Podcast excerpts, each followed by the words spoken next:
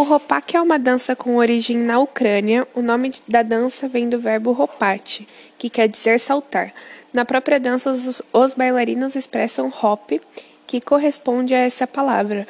A dança é tradicionalmente realizada por homens e é composta por saltos de acrobacia. O ropak é uma dança com origem na Ucrânia.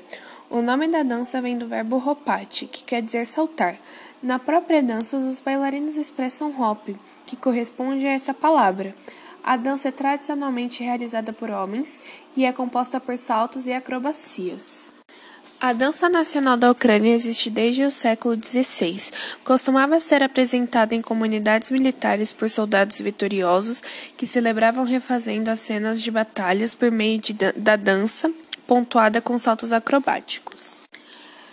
As performances masculinas da dança folclórica ucraniana colorida e enérgica Ropak, que se manteve firme mesmo com a anexação da Ucrânia à União Soviética por quase 70 anos, cujo os movimentos são inspirados nas artes marciais do cossacos e é uma representação das ideias de uma sociedade agrária.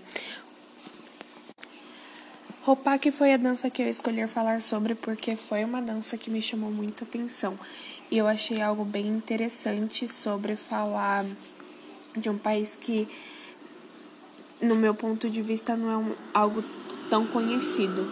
Então, Ropak é uma dança é, nacional. Nacional, não, né? Mas, tipo, é o que representa a Ucrânia.